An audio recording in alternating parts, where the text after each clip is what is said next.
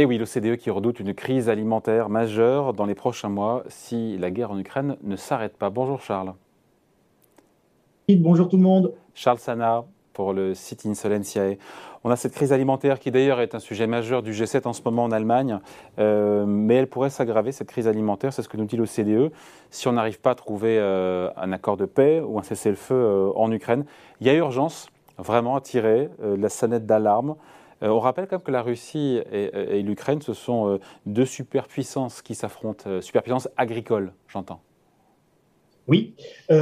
écoutez, David, est-ce que vous vous souvenez des paroles du président de la République, Emmanuel Macron, il y a plusieurs, mois, quand, la, guerre en Ukraine commence il parle très rapidement de la crise alimentaire qui aura lieu dans 12 à 18 mois. Hein, il, en parle, il en parle très très rapidement de, cette crise alimentaire. C'est une, c'est une donnée qui est connue euh, depuis le début. C'est l'Ukraine et la Russie sont deux, deux des greniers à blé du monde. Et donc forcément, on sait que ça va avoir des répercussions euh, majeures sur euh, la, la disponibilité des ressources agricoles. Parce qu'il y, y, a deux choses. Hein. Il y a le fait qu'il n'y ait pas de ressources agricoles, et puis il y a le fait qu'elles soient disponibles, mais qu'elles soient difficilement livrables ou difficilement accessibles.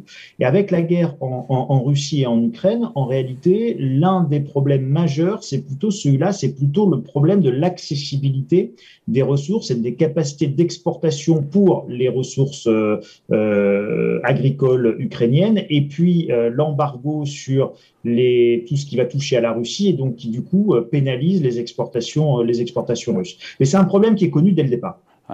Parce qu'il faut dire ce qui est, non seulement la récolte attendue en Ukraine euh, sera plus faible, c'est ce que nous a dit l'OCDE de quasiment 30%, mais en plus les exportations de céréales de l'Ukraine, évidemment, seront divisées par 5 par rapport à la normale, parce qu'on on l'imagine bien que transporter tout ça par euh, ces céréales par voie maritime, c'est impossible aujourd'hui. Enfin voilà l'état des lieux. Côté russe, il faut ajouter que côté russe, il y a aussi Moscou qui restreint aussi ses exportations de blé. Euh, voilà, donc euh, voilà, on en est. Enfin voilà, je veux dire, c'est L'arme alimentaire, elle est très clairement, euh, elle est très clairement utilisée euh, par, euh, par Moscou. Moscou rend de toute façon impossible les exportations ukrainiennes par la mer. et on a un vrai, un vrai souci au, niveau, au niveau de la mer Noire. Tout ça, encore une fois, était, était connu. Alors, dans, dans ce rapport de l'OCDE, si vous voulez, faut, il, faut, il, faut, il faut distinguer deux choses. Il y a le, le court terme, qui est cette crise alimentaire immédiate, et puis le plus long terme, puisque ce rapport, il, il, il fait une prospective sur, sur les dix ans qui viennent. Donc, sur, euh, sur la décennie qui s'ouvre 2022-2032. Euh, donc il y a, y, a, y a, vraiment, il y a vraiment ces deux volets. Alors à long terme, l'OCDE n'est pas particulièrement euh, inquiète dans son rapport sur la, sur la production agricole et sur la disponibilité des ressources alimentaires. À court terme et avec la guerre en Ukraine, ben évidemment, les inquiétudes de l'OCDE, je dirais même, elles sont presque un petit peu tardives, puisque en réalité, encore une fois, on, on, le savait, on le savait dès le départ. Et la question est euh, posée en, filigrane, d'ailleurs, dans, ce que dit l'OCDE, si euh, le conflit ne s'arrête pas et si la paix ne revient pas, Écoutez, aujourd'hui, vous n'avez absolument aucun élément euh, factuel, géopolitique, diplomatique, politique vous permettant d'estimer euh, avec une certitude un peu importante que nous sommes plutôt sur le chemin de la paix euh, plutôt que sur le sentier de la guerre. On est clairement sur le sentier de la guerre entre, euh, entre on va dire, le bloc OTAN et, et, et la Russie. Et à court terme, on ne voit pas comment on pourra échapper à euh, des complexités euh, sur le marché alimentaire importantes euh, dans les mois qui viennent, très clairement. L'OCDE a fait ses calculs. Hein. Si l'Ukraine n'exporte plus de blé, le prix du blé va prendre 19%. Il y a même un scénario extrême qui fait grimper le cours du blé de plus de 30%. On se dit qu'aujourd'hui, le prix des céréales, c'est une question que je vous pose, Charles, aujourd'hui, le prix des céréales n'a plus rien à voir avec les fondamentaux. On est déconnecté aujourd'hui des fondamentaux avec le poids de la Chine aussi, qui, on, le sait, est un gros exportateur de blé, de soja, de maïs. On parle beaucoup de blé, mais on sait qu'une grosse partie du monde se nourrit de riz aussi, en Asie, notamment en Afrique on dit que le marché a toujours raison. C'est pas totalement, c'est pas totalement faux de dire que le marché a toujours raison, y compris quand il est dans une soi-disant exubérance irrationnelle ou qu'il est dans une exubérance spéculative. D'accord? Il est de bon ton de dire que euh, si les prix montent, c'est parce que euh, certains spéculateurs retiennent euh, la production, que les entrepôts seraient pleins. Que en, réalité, il n'en est rien du tout. Euh, la réalité, c'est que nous sommes dans un monde où euh, les prix se font toujours sur les derniers pourcents de disponibilité. C'est-à-dire que le, le, problème, le problème, il est toujours marginal, en fait. Il est toujours à la marge. Hein. Et donc, quand vous avez, euh, quand vous avez 90% de la, de la, production qui est là, euh, eh ben, ok, elle est là, cette production. Mais quand il en manque 10%, il suffit qu'il en manque 5 ou 10% pour que ça mette, pour que ça mette le, un, bazar complet sur les prix parce qu'il n'y en a plus pour tout le monde et que vous commencez à créer euh, de la rareté et que cette rareté, elle trouve toujours une résolution par euh, une fixation par les prix. D'accord? Donc quand il y a pénurie, la pénurie, elle se règle toujours par un ajustement sur, sur les prix. Évidemment, l'ajustement, il se fait à la hausse et donc les moins solvables sortent, sortent des marchés. Aujourd'hui, vous avez, euh, vous avez un pays euh, comme le, comme le Pakistan qui est en incapacité à s'acheter de l'énergie puisque les prix d'énergie sont tels que le Pakistan peut pas se les payer. Et vous avez euh, à Karachi, capitale du Pakistan, 12 heures sur 24, il n'y a plus d'électricité. et donc, quand on est dans ces cas-là, on dit, vous savez, si on fait l'analogie avec l'alimentaire, quand les euh, gros euh, maigrissent, les maigres meurent. Voilà. Et ben c'est exactement c'est exactement la, la, même chose en alimentaire.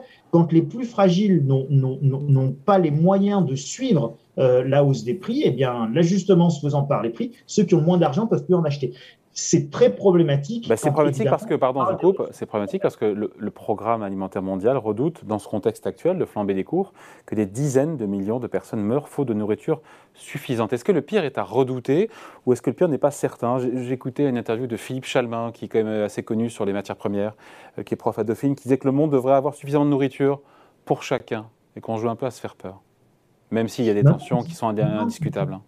On ne joue pas à se faire peur en, quantité, euh, en quantité brute de nourriture, oui, mais encore une fois, le problème, c'est la disponibilité, la répartition. Si je compte le nombre de calories disponibles rapportées par tête de pipe sur la planète, euh, absolument, on, en a suffisamment. Euh, le problème, c'est que là, vous prenez pas en compte les difficultés d'approvisionnement, vous prenez pas en compte les perturbations sur les chaînes logistiques, vous prenez pas en compte d'autres aléas qui sont des aléas climatiques qui peuvent venir peser sur les récoltes et faire qu'en plus, on aurait pour le coup un problème de, quantité disponible. Ce qu'on voit, pardon, je coupe, ce qu'on voit avec l'Inde, l'Inde qui, du fait d'une vague de chaleur, a décidé aussi de restreindre ses exportations de blé, comme la Russie, mais pour d'autres raisons. Pour le Complètement, mais c'était le cas avec l'Argentine, qui n'exporte plus ses tourteaux de soja, euh, qui sont indispensables dans l'alimentation animale pour, par exemple, euh, nos éleveurs euh, ici en Europe, donc, et en particulier en France. Donc on est, on est dans une situation qui est extrêmement tendue euh, il ne s'agit pas ni d'être rassuriste ni d'être alarmiste. Il s'agit de regarder les choses avec, euh, avec objectivité. La seule manière, en réalité, je vais vous dire, David, la seule manière en réalité d'éviter un drame de la faim, de. Et des émeutes, et des émeutes de la faim, encore une fois, qu'on risque d'avoir. Hein. Comme on avait eu en, 2011, euh, si on tire les leçons de tout ça, et, je vous renvoie encore une fois à ce qu'avait dit le président Macron quand il avait parlé de la crise alimentaire qui allait arriver dans 12 et 18 mois, et il avait dit il faudra partager il faudra partager. Et la solution, elle est dans le partage. Là, je ne vous fais pas de la politique et je ne vous dis pas il a raison, il a tort. Juste d'un point de vue pragmatique, la solution, elle est dans le partage. C'est-à-dire qu'il va falloir effectivement intervenir euh, sur le marché euh, des ressources agricoles pour pouvoir assurer une juste répartition des ressources dans un moment où euh, les ressources se font rares. Mais dans quel cadre? C'est dans le cadre quoi Du G20 C'est dans, dans, quel cadre ça? Alors idéalement, ce serait effectivement euh, un cadre, euh, un cadre multilatéral. Euh, donc vous, pouvez dire G20, vous pouvez dire G7, vous pouvez dire un, un, G40, vous pouvez dire, euh, vous pouvez dire dans, dans, le cadre de l'ONU et des instances euh, mondiales de l'ONU euh, et, de, de la FAO par exemple, qui est, qui est, qui est l'instance de l'ONU qui gère les, les, les, les, sujets alimentaires, qui est le pendant pour l'alimentaire de l'OMS par exemple pour la santé. Donc ça peut être fait dans un cadre évidemment multilatéral et international. Ce serait certainement ce qu'il y a de plus intelligent. Si on fait une analogie, encore une fois, avec ce qui se passe sur le marché de l'énergie, on n'est pas rendu, quoi. Euh, on, en est très très loin. C'est-à-dire qu'aujourd'hui, sur le marché de l'énergie, on n'est pas capable de faire une juste répartition des ressources énergétiques et de les attribuer. Vous prenez encore une fois euh, le Pakistan, vous prenez le Sri Lanka, où là, vous avez des émeutes énergétiques hein, euh, extrêmement forte, puisque les gens n'ont plus d'essence, ils peuvent plus se déplacer. Euh, ça, se termine en, en, manifestations extrêmement violentes dans les rues, euh, dans les rues de la capitale. Donc, si vous voulez, si on n'est pas capable, évidemment, de, de, de, répartir à minima les calories à l'échelle planétaire, eh bien, on aura, on aura des émeutes de la faim et des problèmes dans les pays évidemment les, les plus sensibles, qui sont les pays les plus pauvres, avec le moins de pouvoir d'achat, avec le moins de marge pour assumer des augmentations de prix qui, encore une fois, sont toujours marginales. C'est-à-dire que l'augmentation de prix, elle est massive, malgré une baisse qui peut sembler très faible en pourcentage. Encore une fois, 5% de nourriture en moins au niveau planétaire, c'est pas 5% d'augmentation des prix,